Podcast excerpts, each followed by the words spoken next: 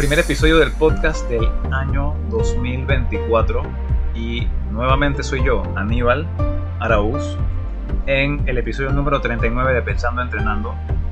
Gracias a todos los que han sintonizado el podcast desde el inicio, los que se han venido incorporando con el tiempo y de nuevo gracias por los comentarios que he recibido en cuanto a, la información y al, y al tono del podcast porque siempre se intenta comunicar de la mejor manera y creo que la única forma de darse cuenta si se está haciendo bien es con comentarios, con el feedback, con la retroalimentación.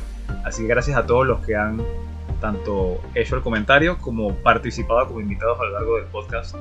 Y les traigo más información relevante acerca de la actividad física, de hábitos saludables, longevidad, ejercicio, lo que sea que esté relacionado con la búsqueda de salud, que es, que es o debería ser algo permanente en todos, no solamente por nosotros mismos, sino por los que dependen de nosotros.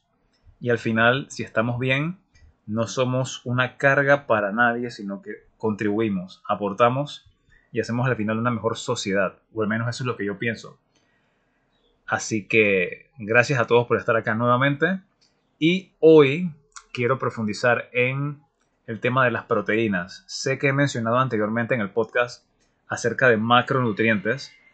Recordemos que macronutrientes son los que se encuentran en mayor cantidad, los que ingerimos en mayor cantidad, y ahí entran los carbohidratos, las grasas y las proteínas. Y las proteínas son el macronutriente principal, la palabra lo dice, protos viene de principal en griego, así que no es, por, no es porque sí, por algo está ese nombre allí. Están compuestas de aminoácidos, esto es súper importante para cuando hablamos de proteínas. Aminoácidos son los bloques que construyen esa proteína y van a determinar la función, el valor y otras cosas que mencionaremos más adelante. También vamos a ver cuánta proteína requerimos con el paso del tiempo y de acuerdo a nuestra situación individual.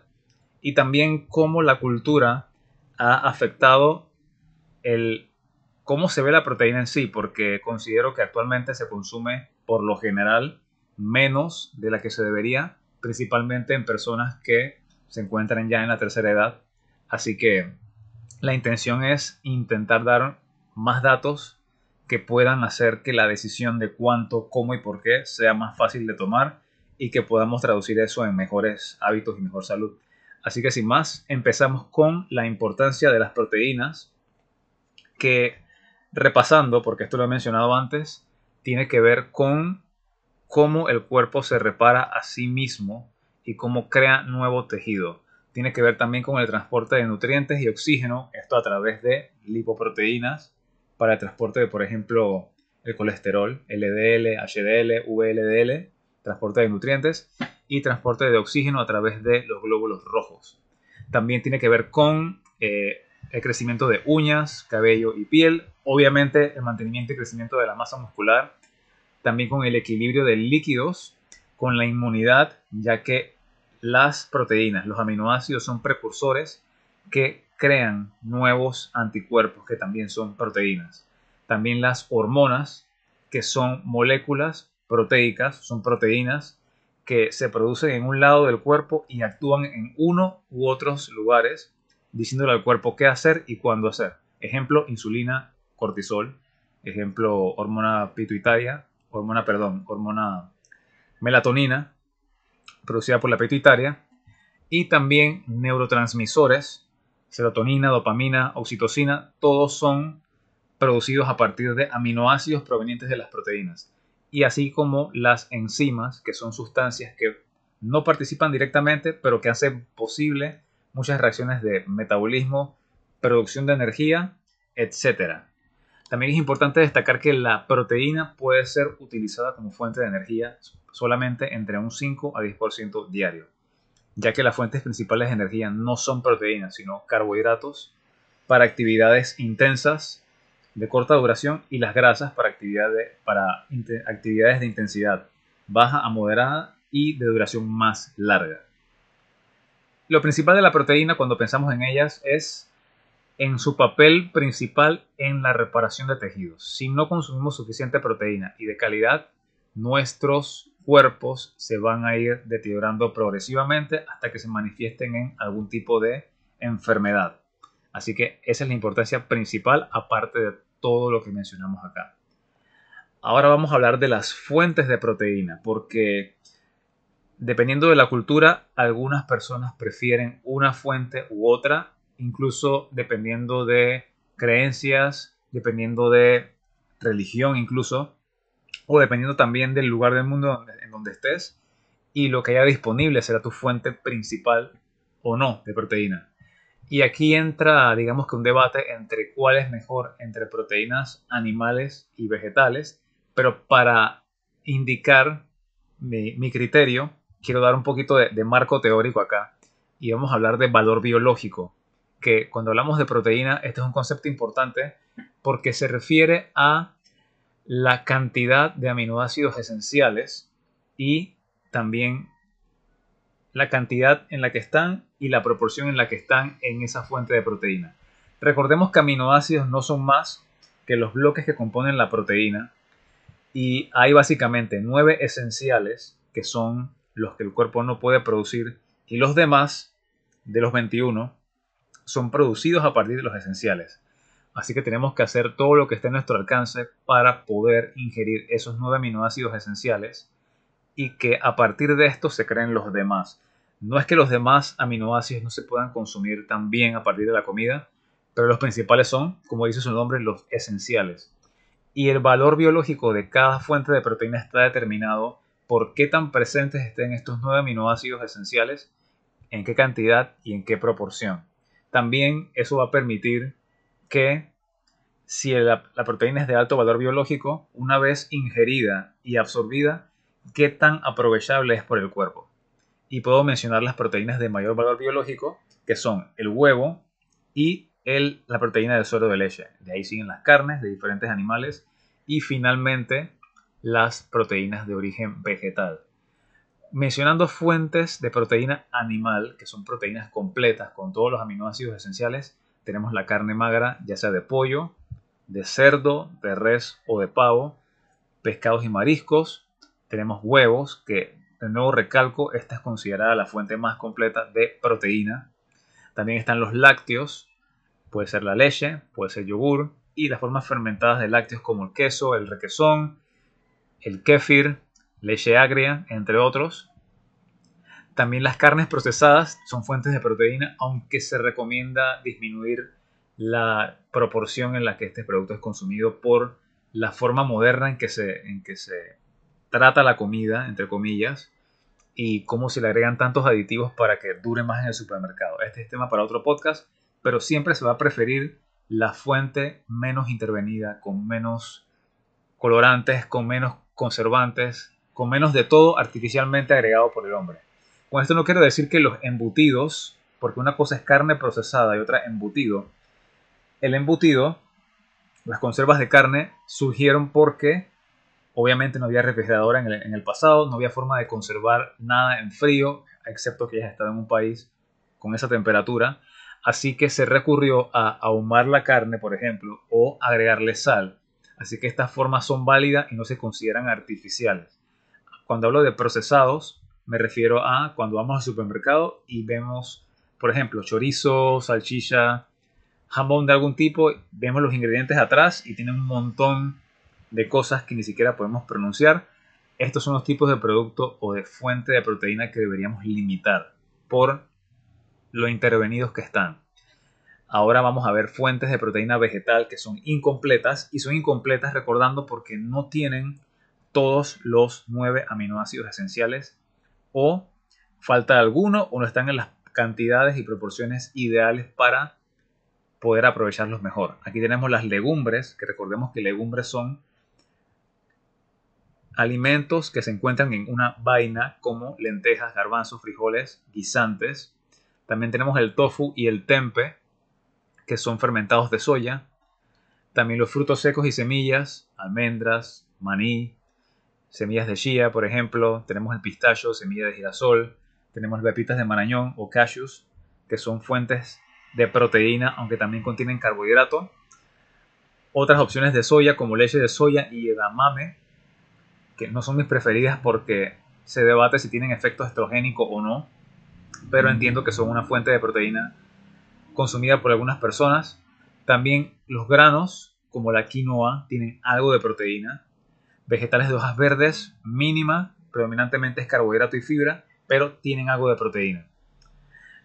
También el concepto de proteína limitante es, es necesario conocerlo porque especialmente en dietas vegetarianas y veganas se intenta, al conocer el hecho de que el valor biológico es importante y que necesitamos todos los aminoácidos esenciales para tener una proteína completa, lo que se intenta hacer es combinar una leguminosa o frijol con un grano, ejemplo, arroz y lenteja.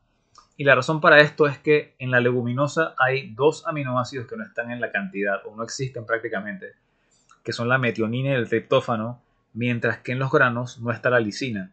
Así que al combinar ambas fuentes tienes una proteína con todos los nueve aminoácidos.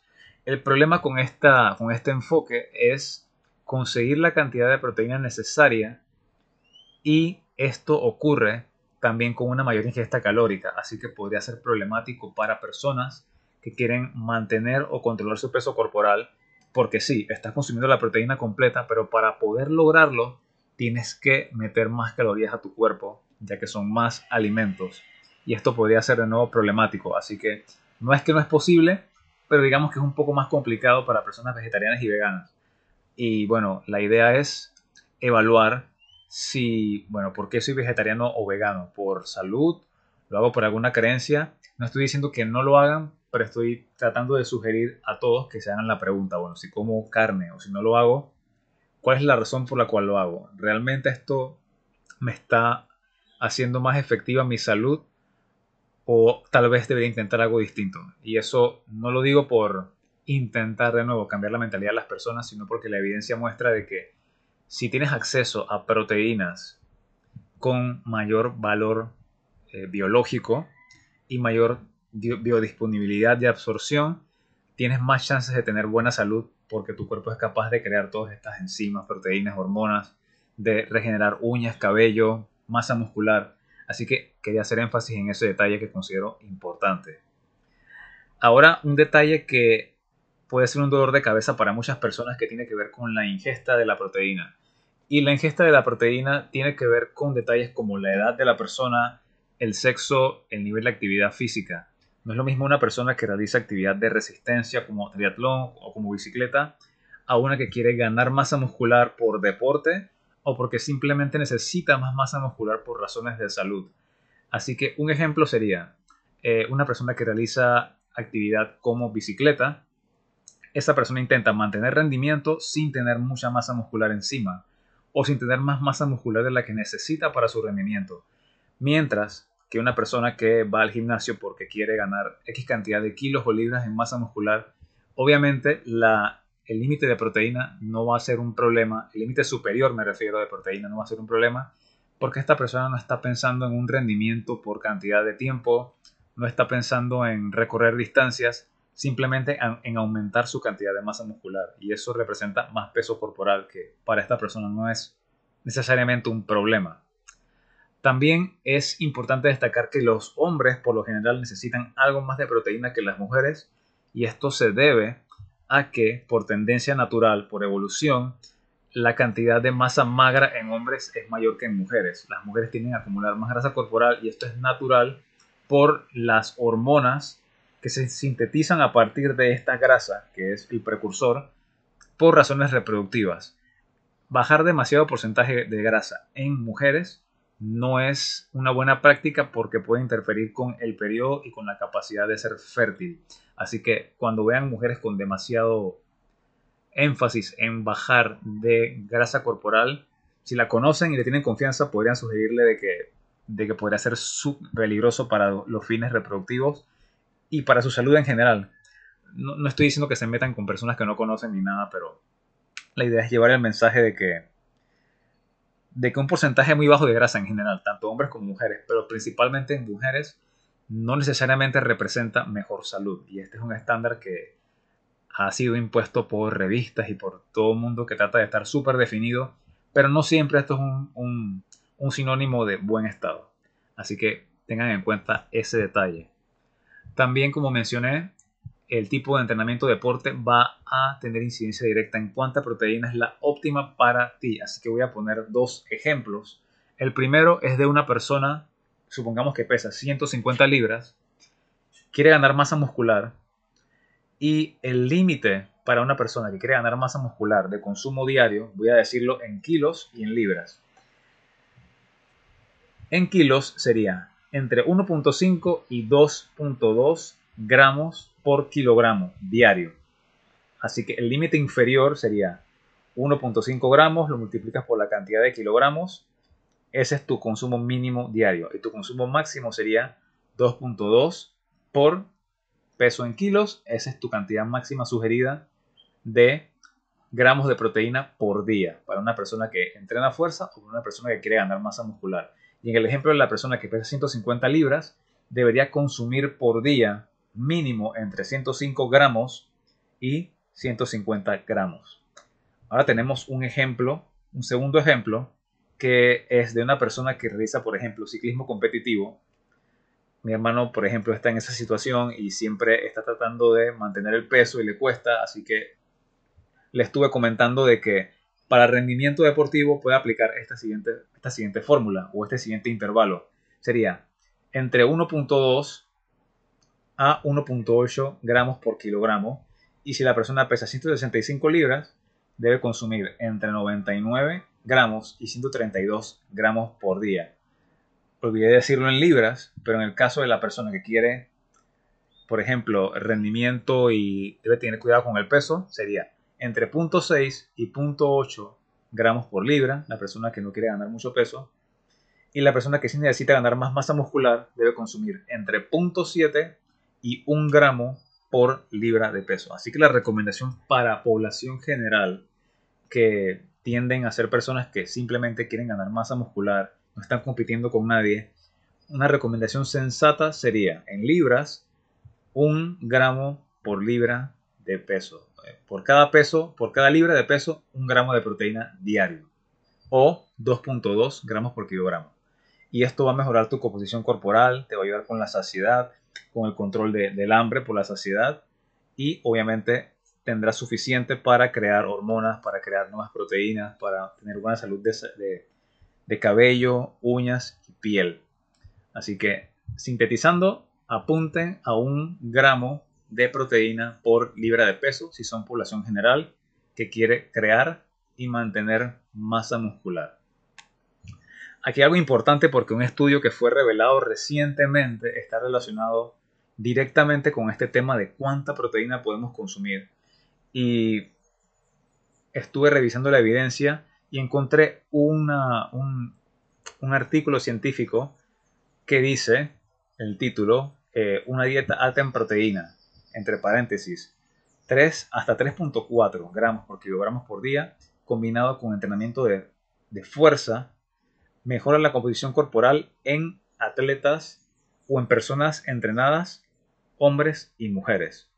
Esta investigación es del Diario Internacional de la Sociedad de Nutrición Deportiva y es 2015 y el estudio fue realizado en 48 personas, hombres y mujeres, se aplicó entrenamiento de fuerza por 8 semanas de manera periodizada, o sea que cuidadosamente se observó la cantidad de repeticiones, el peso utilizado, y se concluyó que es seguro consumir hasta 3.4 gramos por kilogramo por día, tanto en hombres o en mujeres, y estas personas pueden obtener beneficios en cambio de composición corporal, o sea, ganancia de músculo, pérdida de grasa, sin efectos adversos. Obviamente el estudio solamente fue realizado por un periodo de 8 semanas, habría que extenderlo por más tiempo, tal vez por un año, año y medio, para ver si se mantienen los resultados o si surge algo distinto. Así que aquí hay evidencia científica, no es la verdad absoluta, pero es un indicio que tenemos de que es seguro consumir cantidades más altas de proteína que la que acabo de sugerir de un gramo por libra de peso, siempre y cuando estés exigiéndole al cuerpo a través de entrenamiento de fuerza.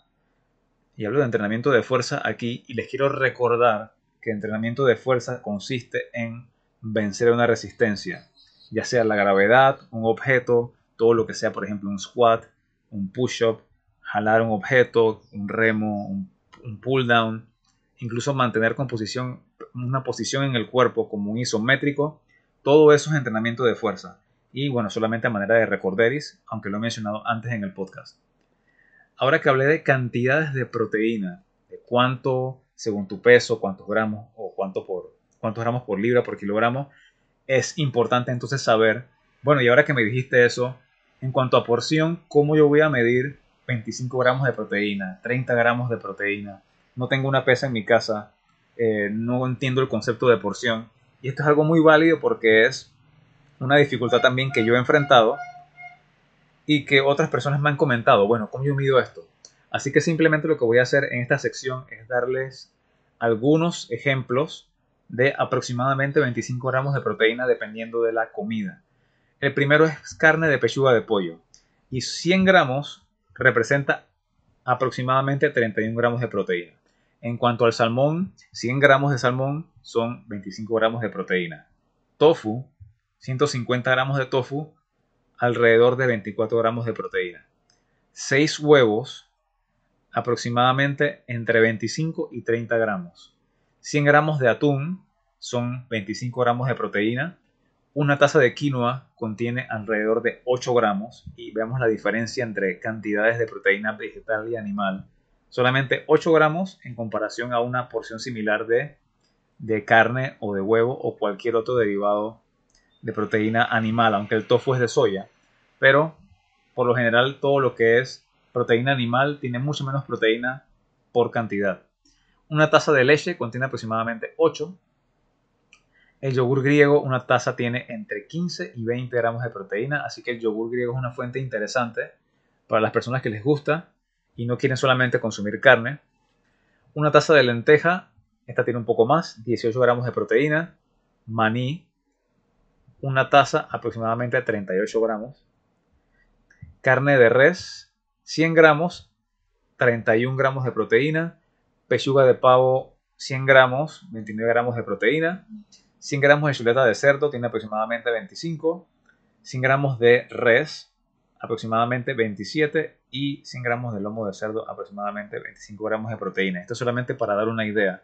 Pero una forma más práctica posiblemente de tratar de conseguir la porción mínima de proteína por comida sería una bandeja de una libra de cualquier carne contiene cuatro porciones aproximadamente de 25 gramos. Así que esa es una forma en la que si no tienen tiempo de pesar, medir, pueden calcular al ojo cuánto puede ser aproximadamente una porción. Así que importante. Pero si consiguen una pesa por gramos, sería mucho mejor, más exacto, o aprender a medir porciones con la palma de la mano o con el puño. Importante también que las proteínas tienen que ver directamente con la salud mental. Esto lo mencioné en la introducción porque los neurotransmisores, que son proteínas que comunican a las neuronas entre sí en el sistema nervioso y que de esto depende el estado de ánimo, la capacidad de concentración y de aprendizaje, son producidas a partir de aminoácidos. Así que importante resaltar de que una dieta muy baja en proteínas o deficiente en algunos aminoácidos podría tener un efecto dañino en la salud mental. Y esto puede ocurrir si hay una dieta vegetariana o vegana restrictiva o una persona que simplemente sea omnívora pero a una restricción calórica demasiado severa. Así que para personas que tienen de repente o enfrentan algún problema de estrés, eh, de ansiedad, de depresión, poner especial atención a la ingesta de proteína. Y ahora suplementos. Los suplementos también son una fuente o una ayuda importante si queremos llegar a la ingesta mínima o a la ingesta óptima. La mínima es lo que, lo que nos permite sobrevivir y la óptima es la cantidad de proteínas que nos permite prosperar. Y actualmente los suplementos de proteínas se han vuelto muy populares principalmente por la industria del fisicoculturismo, en donde se trata de ganar masa muscular, tal vez también algunos deportes que requieren que los, que los participantes ganen peso en músculo. Así que para suplir esa necesidad deportiva o competitiva, han surgido suplementos en forma de barra, en forma de polvo, que se mezclan con agua con leche y que son una forma rápida y útil de llegar a la ingesta de proteínas requerida. Así que para ilustrar, les menciono que existen varios tipos de suplementos de proteína. Está el suero de leche o whey, W-H-E-Y. Está la caseína está la proteína vegetal. Eh, la caseína es derivada de la leche y es la mayor parte de la proteína de la leche. Se digiere lento y proporciona una, liberación sostenida de esos aminoácidos y da bastante saciedad. Así que si buscas una recuperación rápida para deporte, la caseína puede que no sea la opción eh, ideal, pero si eres una persona que está intentando controlar la ingesta de comida, eh, controlar los niveles de hambre, la caseína podría ser un recurso interesante. El problema con la caseína es que es una proteína completa y si tienes algún tipo de intolerancia a la lactosa, no la podrías consumir. También tenemos la proteína vegetal y la proteína vegetal se consigue a partir de fuentes como el arroz, la soya, guisantes y otros diferentes granos o productos vegetales. La, velocidad de digestión puede variar según la fuente, pero generalmente es una absorción rápida y ya que el perfil de aminoácidos puede ser deficiente en fuentes vegetales de proteína, se combinan diferentes fuentes para tener la misma proteína. Por ejemplo, puede ser de arroz con alguna leguminosa. Y así se crea una proteína completa que puede estar en forma de suplemento eh, de proteína vegetal. Y este tipo de suplemento lo utilizan personas vegetarianas o veganas que quieren tratar de agilizar esa esa ingesta que se vuelve difícil con combinar comidas diariamente o personas vegetarianas o veganas que también hacen actividad física principalmente destinada a ganar o mantener masa muscular. Y finalmente dentro de los suplementos de proteína tenemos a la proteína whey nuevamente y esta se deriva del suero de leche y es un subproducto de la fabricación del queso. Esta se digiere mucho más rápido que la caseína y se absorbe también muy rápido, lo que la hace ideal para rendimiento deportivo, por ejemplo. El perfil de aminoácidos es, es muy bueno, es una proteína completa, así que puede ser ideal prácticamente para todas las edades y puede ser usado no solamente como suplemento deportivo, sino también como suplemento dietético para, pensemos por ejemplo, en una persona de la tercera edad. Y como mencioné, es, el uso común es personas que compiten en deportes, personas que están en fisiculturismo y tratan de ganar masa muscular y actualmente la población está adoptando más el consumo de proteína de suero de leche para ese mismo fin, para ganar masa muscular, ya que está ganando popularidad finalmente el hecho de que tenemos que mantener ese músculo por razones metabólicas y de salud. Así que qué bueno que está siendo cada vez más y más aceptado. Ya no está el mito de que esa proteína te va a engordar o esa proteína te va a hacer X cosa. Porque sí, hay suplementos que tienen proteína y también tienen azúcar agregada, mucha azúcar agregada que son conocidos popularmente como mass, mass gainers, que es básicamente el fin de este tipo de producto es ganar peso sin importar qué, pero el, problema es el impacto de la glucosa o del azúcar agregada. Así que sí hay opciones de proteína whey con muy poca azúcar, casi que 0 gramos por porción. Y ahondando en la proteína whey, no todas son iguales. Puede ser concentrada que contiene 70-80% de proteína y el resto son carbohidratos y grasas, que esta es una fuente menos intervenida. Está la proteína aislada o isolate, la pueden encontrar, y esta, este tipo de proteína whey tiene 90% de proteína o más, y ya los carbohidratos y grasas fueron removidos. Y es ideal para personas que están intentando agregar proteína sin agregar tantas calorías. Y finalmente está la proteína whey hidrolizada o proteína de suero de leche hidrolizada, en la que la proteína está previamente descompuesta o los enlaces están, han sido descompuestos por hidrolización y esto permite una mejor absorción y digestión por parte de personas que tienen intolerancia a la lactosa, aunque no es igual para todas las personas. Si el grado de intolerancia es muy alto, puede que aún la proteína hidrolizada no sea bien digerida por, por las personas, pero es un buen recurso para aquellos que tienen dificultades moderadas con la lactosa. Y de nuevo, el perfil de aminoácidos en la proteína whey es completo, está al nivel prácticamente que el huevo. Lo importante también de la proteína whey es que el efecto termogénico es bien alto. El efecto termogénico es la cantidad de el calor generado por la energía requerida para, para poder absorber nutrientes de esa fuente de proteína. Así que al consumir proteína whey, al cuerpo le cuesta digerir y hay un gasto calórico asociado y por eso es que es bastante conveniente tener una dieta alta en proteínas o moderada al menos en proteínas si el propósito es perder grasa corporal.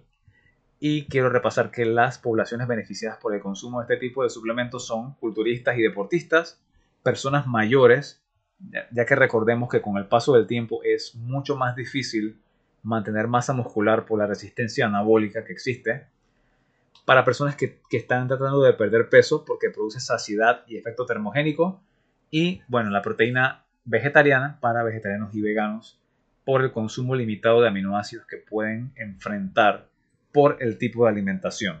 Así que recordando ese detalle importante.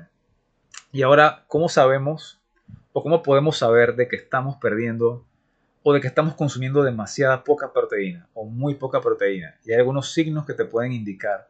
No son de repente la alerta definitiva, pero sí es importante que le pongas atención si observas cualquiera de estas de estos signos. El primero, si, si estás observando pérdida considerable de masa muscular. Es muy posible que estés consumiendo muy poca proteína o muy poca comida en general.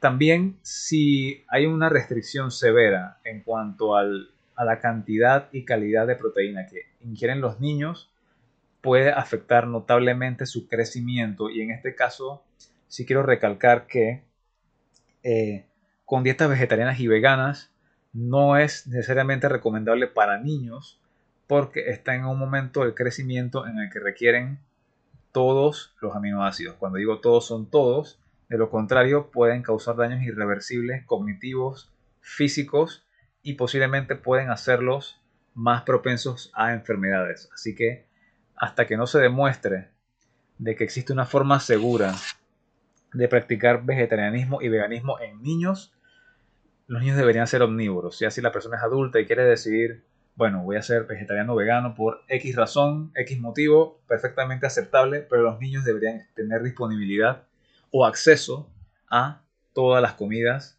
todas las fuentes de proteína animal y vegetal.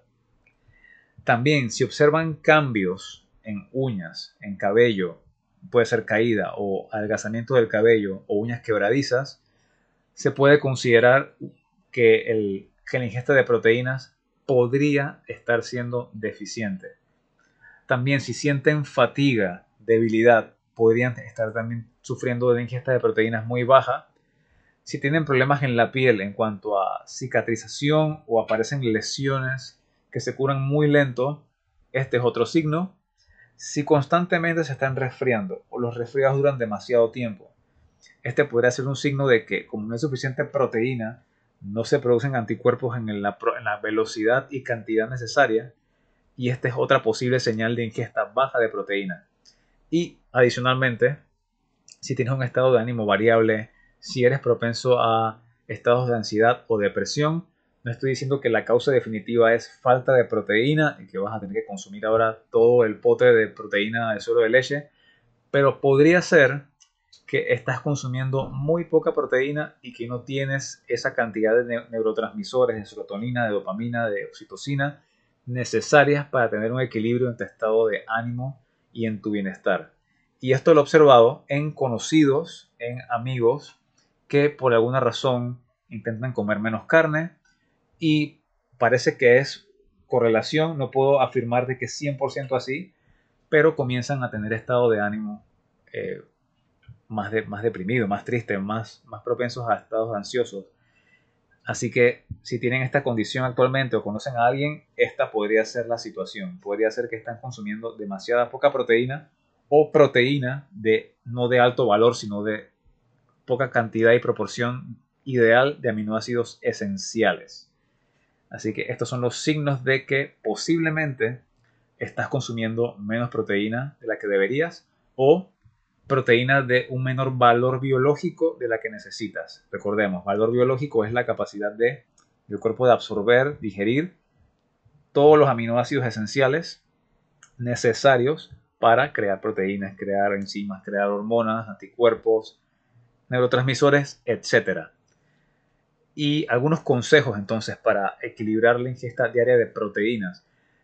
Anteriormente se recomendaba dividir la ingesta bueno, 25 gramos en, la, el desayuno, 25 en el almuerzo, 25 en la cena y algo en la, en la merienda de la mañana y algo en la de la tarde. Pero recientes investigaciones están desmintiendo la necesidad de hacer esta o de tener esta práctica, ya que se ha desmentido o se ha comprobado de que el límite de absorción es mayor del que pensábamos, que vamos a ampliar esto un poco más adelante. Pero si quieres dividir la ingesta porque necesitas saciedad en el desayuno para no estar comiendo a media mañana o saciedad en el mediodía para tener cómo aguantar hasta la cena, por ejemplo, es bastante válido hacer esa, esa división o esa distribución a través de tu jornada. También si estás consumiendo un plato de comida, algo bien útil para tener control metabólico es intentar comenzar comiendo la proteína. Y no es que te vas a comer toda la proteína y dejar luego el carbohidrato por completo para el final, pero al menos empezar con la proteína para crear cierta resistencia a ese paso veloz de la glucosa desde que la ingieres al torrente sanguíneo. Así que este es otro recurso para beneficios metabólicos. El suplemento de proteína como herramienta. Eh, recomiendo si estás haciendo entrenamiento de fuerza y requieres una recuperación rápida, consumirlo inmediatamente después de la sesión de entrenamiento o sesión de ejercicios. También si el día que no entrenaste puedes consumir esa proteína antes de irte a dormir para mayor saciedad y para mantener o darle el estímulo al cuerpo de mantener masa muscular. Y también esa proteína del suero de leche puedes usarla como, por ejemplo, merienda. Si no tienes una opción, tienes hambre a media tarde y todo lo que ves son dulces alrededor u opciones que no son buenas para ti, un batido de proteínas podría ser hacer las veces de merienda. Incluso podría ser una opción para sustituir el desayuno en caso de que te cueste ingerir comida por la mañana o en caso de que por tu agenda, por tu calendario, estés todo el tiempo apurado o apurada, el batido de proteínas es una opción para el desayuno. Obviamente lo ideal es fuentes de proteína a partir de la comida, pero entiendo que el ajetreo y las agendas apretadas pueden ser un obstáculo para algunas personas, así que este es un recurso muy válido. Y otra cosa importante es variar las fuentes de proteína, incluso si son de origen animal, ya que, por ejemplo, el corte de una víscera no tiene el mismo perfil, cantidad de aminoácidos, que el corte de eh, un corte magro. O el perfil del pollo de aminoácidos no es igual al de la carne, o al del puerco, o al del queso, o al del yogurt.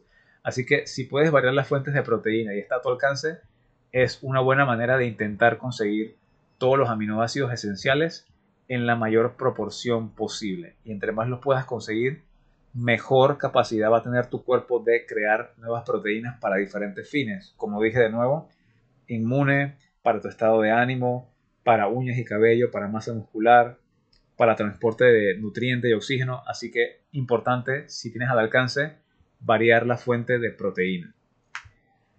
Y bueno, alrededor de la proteína siempre ha habido mitos, está el asunto de la cultura, que mi teoría es que tiene que ver mucho con cómo se atemorizó a la población al consumo de grasa saturada porque estaba vinculada en teoría con, con accidentes cerebrovasculares y enfermedad del corazón, pero esto se ha desmentido a través del tiempo y ya sabemos que la grasa saturada por sí misma no es un factor causante o determinante de enfermedad cardiovascular. Puede estar vinculada, sí, pero si tienes hábitos alrededor de ese consumo de carne o de grasa saturada, que obviamente oxida la grasa, la convierte en un agente nocivo para el cuerpo y el sistema reacciona causando problemas como aterosclerosis, pero la causa principal de patologías del corazón y de las arterias y de las venas no es la grasa saturada. Y entiendo que este ha sido un motivo por el cual se ha disminuido el consumo, por ejemplo, de carne roja a través del tiempo. También entiendo que hay de culturas orientales que han sido occidentalizadas, por ejemplo, el yoga. No tengo nada en contra del yoga, pero por ejemplo, se puede observar que muchas de las personas que practican yoga tienden a disminuir su consumo de proteína animal. Y perfectamente respetable, pero hay que considerar de que esta disminución de, proteína animal podría afectar cómo tú tienes acceso a todo ese perfil de aminoácidos necesario. Así que este es otro aspecto a considerar. Y por alguna razón, observo que las mujeres tienden a consumir menos proteína que el hombre en general. Conozco amigas y conocidas que sí les gusta comer carne de manera normal o prefieren carne a vegetales. No es que deben comer solamente carne, no estoy diciendo eso, pero no hay que tenerle miedo al consumo de carne de diferentes tipos, porque aquí está la mayor biodisponibilidad de aminoácidos indispensables para todos. Y estos son algunos de los desafíos. Otro problema con la proteína, otra idea problemática con la proteína, es la creencia de que es la causa principal de daño renal. Y es cierto que una persona con enfermedad renal no tiene la misma capacidad de digestión de la proteína, pero no es que la proteína es directamente una causa de daño renal. La causa de daño renal, como exploramos en el episodio número 37 de resistencia a la insulina, es la resistencia a la insulina, casualmente. El consumo excesivo de fructosa, de azúcar simple, es la causa principal el factor determinante para la aparición de, enfermedad renal.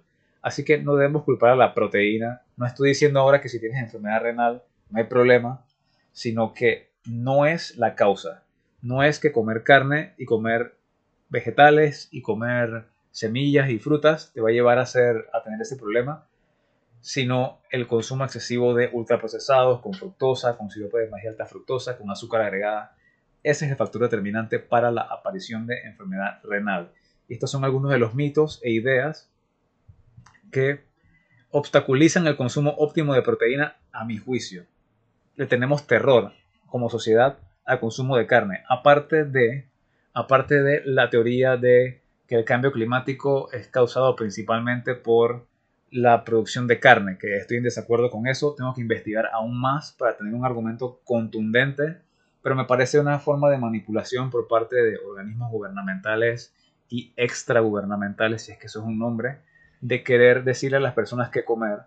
Entiendo de que debe ser ético el consumo y no simplemente producir por producir o tener animales en confinamiento inhumano, no considero que eso sea correcto, pero sí hay formas éticas de producirla, no tan industrializado, y la, solución definitiva podría ser incentivar el consumo local a largo plazo, en donde lo que se produzca se consuma y no necesariamente que haya una sobreproducción de carne, que considero que eso sí es un problema.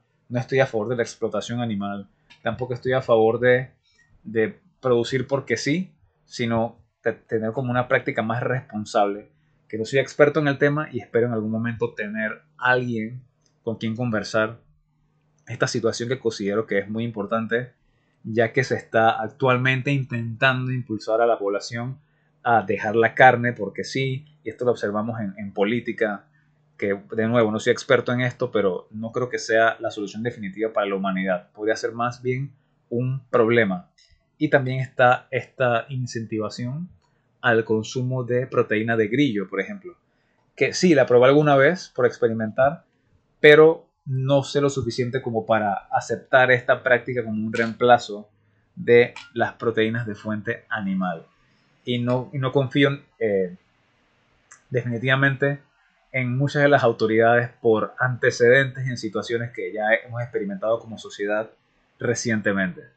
Así que esa fue mi mini queja, mi mini protesta acerca de, de sí, de cómo organismos internacionales y gubernamentales y fundaciones están asustando a las personas del consumo de proteína, del consumo de carne.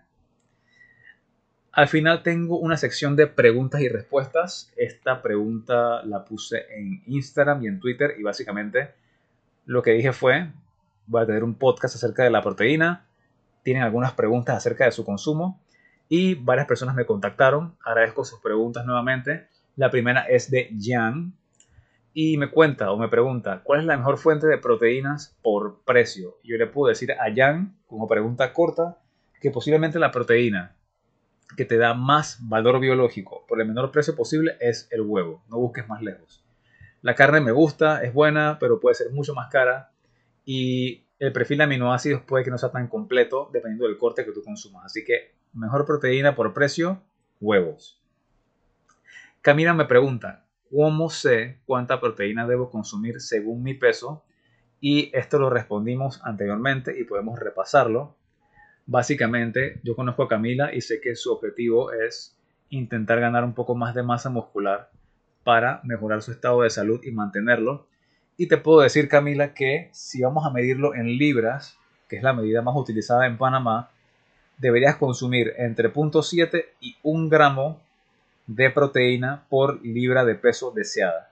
Si tu peso deseado son 150 libras, debes consumir entre 105 gramos de proteína por día y 150. Así que esa es la respuesta para Camila. Así que espero que logres tu objetivo de consumir más proteína y de hacer entrenamientos de fuerza. La siguiente pregunta es de Juan Carlos y me dice, por favor aclarar la capacidad de absorber proteína en un momento dado. Y esta es una pregunta muy interesante porque recientemente se publicó un estudio llamado ah, La respuesta anabólica a la ingesta de proteína durante la recuperación del ejercicio no tiene límite superior en magnitud y duración en humanos en vivo. Y este estudio es del 2023, hace poco. Y el estudio indica, mostramos que la ingesta de 100 gramos de proteína produce una respuesta anabólica mayor y más prolongada, entre paréntesis, mayor de 12 horas, en comparación con la ingesta de 25 gramos de proteína. Estos hallazgos demuestran que la magnitud y duración de la respuesta anabólica a la ingesta de proteínas no están restringidas y han sido subestimadas previamente in vivo en humanos. Esto quiere decir que la recomendación de que no te consumas más de 40 gramos, no te consumas más de qué cantidad de gramos porque se va a desperdiciar, eh, es una teoría que se ha comprobado que no es 100% cierta y que si tienes un un entrenamiento de fuerza o tienes un plan de entrenamiento de fuerza, entre mayor proteína puedas consumir post ejercicio, mayor beneficio vas a obtener en esa creación de masa muscular. Así que con esto no quiero decir que cualquier persona se va a sentar en una cena y comerse 100 gramos, aparte de que es mucha comida, porque ahí sí podrías desperdiciarla ya que tu cuerpo no está requiriendo esa cantidad de aminoácidos para crear músculo. Pero si estás entrenando fuerte, con seguridad puedes comerte en esa porción 50 gramos, 60 gramos y no hay límite de cantidad ni de tiempo en el que esa proteína puede ser utilizada. Así que esto es un descubrimiento bastante interesante para personas que, por ejemplo, intentan comer solamente dos veces por día por razones de tiempo, logística, lo que sea, y pueden consumir en el almuerzo, por ejemplo, 50 gramos de proteína y su objetivo era consumir 150, bueno, tranquilamente se pueden comer 100 gramos de proteína en la cena. Habría que tener cuidado con si en verdad voy a tener, la capacidad de comerme toda esa cantidad de comida, eh, de no comer tanta proteína tan tarde porque podría tener una digestión muy lenta y problemas para dormir, pero en general es interesante el dato de que ya sabes de que no hay un límite en el que la vas a desperdiciar. Toda puede ser aprovechable siempre y cuando el entrenamiento sea proporcional a esa ingesta. Cher me pregunta, suplementos para bajar de peso luego de una cesárea. No hay lactancia. Parece que la pregunta no está relacionada con el podcast, pero sí porque estamos hablando de proteínas. Y aparte de suplementos como el colágeno hidrolizado y como el Gotu Cola, que ayudan con la elasticidad de la piel y con cicatrización, que podría ser ideal para una situación post cesárea, podría decirle a Cher que podrías incluir magnesio, que el de magnesio para control de la glucosa, podrías tratar con glicinatos, glicinato de magnesio, que está directamente relacionado con la sensibilidad a la insulina Podrías incluir también omega 3, que es antiinflamatorio y también está comprobado de que mejora la sensibilidad a la insulina. Y obviamente podrías considerar también subir la ingesta de proteína, ya que las dietas hiperproteicas, como vimos en el estudio anterior, el de 3.4 gramos por kilogramo por día, favorecen la composición corporal sin efectos secundarios nocivos. Así que, resumiendo, para la elasticidad de la piel y cicatrización, Gotu Cola, colágeno, para sensibilidad a la glucosa que puede ayudarte con el control del peso corporal, quelato de magnesio como bisglicinato y un suplemento de omega 3 de calidad en forma de triglicéridos. Si tienes preguntas específicas, igual me puedes escribir para decirte cuál de cuál. Y también incrementar la ingesta de proteína y espero que puedas retomar pronto tu entrenamiento de fuerza y puedas cambiar entonces ese, esa composición corporal que estás buscando. Porque sí, recordemos que el músculo es el tejido vivo que mayor gasto de glucosa tiene y que, y que está más involucrado en cómo tu cuerpo cambia. José, José Warren me pregunta, lista A, B, C y las que sean de opciones de proteína y sus diferencias para ganar músculo. Y esta pregunta se puede responder con, se puede responder con, diría que el grupo A sería huevos y sería proteína de suero de leche. Eh, el grupo A.2, o por decirte algo, sería como las demás proteínas de fuente animal, carne de cualquier tipo, queso, por ejemplo, yogur griego. Y la opción C podría ser cualquier proteína de origen vegetal. Podríamos agregar una opción D. La opción C sería proteínas completas de origen vegetal o un suplemento de proteína de origen vegetal que están combinadas eh, todos los aminoácidos. Y, el grupo D sería proteínas incompletas de origen vegetal. Así que espero que esté claro allí. La mejor opción para ganancia de masa muscular y para salud en general, proteínas completas de alto valor biológico, de alta biodisponibilidad, huevo y proteína de suelo de leche. De ahí siguen las carnes de cualquier tipo, queso, yogur, kefir. Después vendrían eh, suplementos de proteínas de origen vegetal y finalmente proteínas de origen vegetal, que como sabemos son incompletas, no es que no tienen valor, pero se requiere combinarlas para sacarle mayor provecho. Así que este ha sido el contenido de hoy del, podcast y de nuevo agradezco a todas las personas que han sintonizado a través del, tiempo, desde el inicio, desde que, desde que me enredaba con el intro hasta ahora y a todas las personas que contribuyeron con contenido, que vinieron hasta acá, que participaron en videollamada, a las personas que me dan comentarios constantemente y feedback y yo espero que si les gusta este tipo de contenido lo puedan compartir, puedan dejarme una reseña en Spotify. Eh, también acepto crítica constructiva. Destructiva de repente también me ayuda, pero preferible que sea constructiva. Y para eso están mis redes sociales que están en la descripción. Uso Twitter, uso Instagram, que son las dos principales. Eh, también las referencias dejadas o mencionadas en el episodio están en la descripción al principio dejo el estudio que habla de composición corporal. Eh, segundo está cómo el consumo de proteína post ejercicio puede ser ilimitado.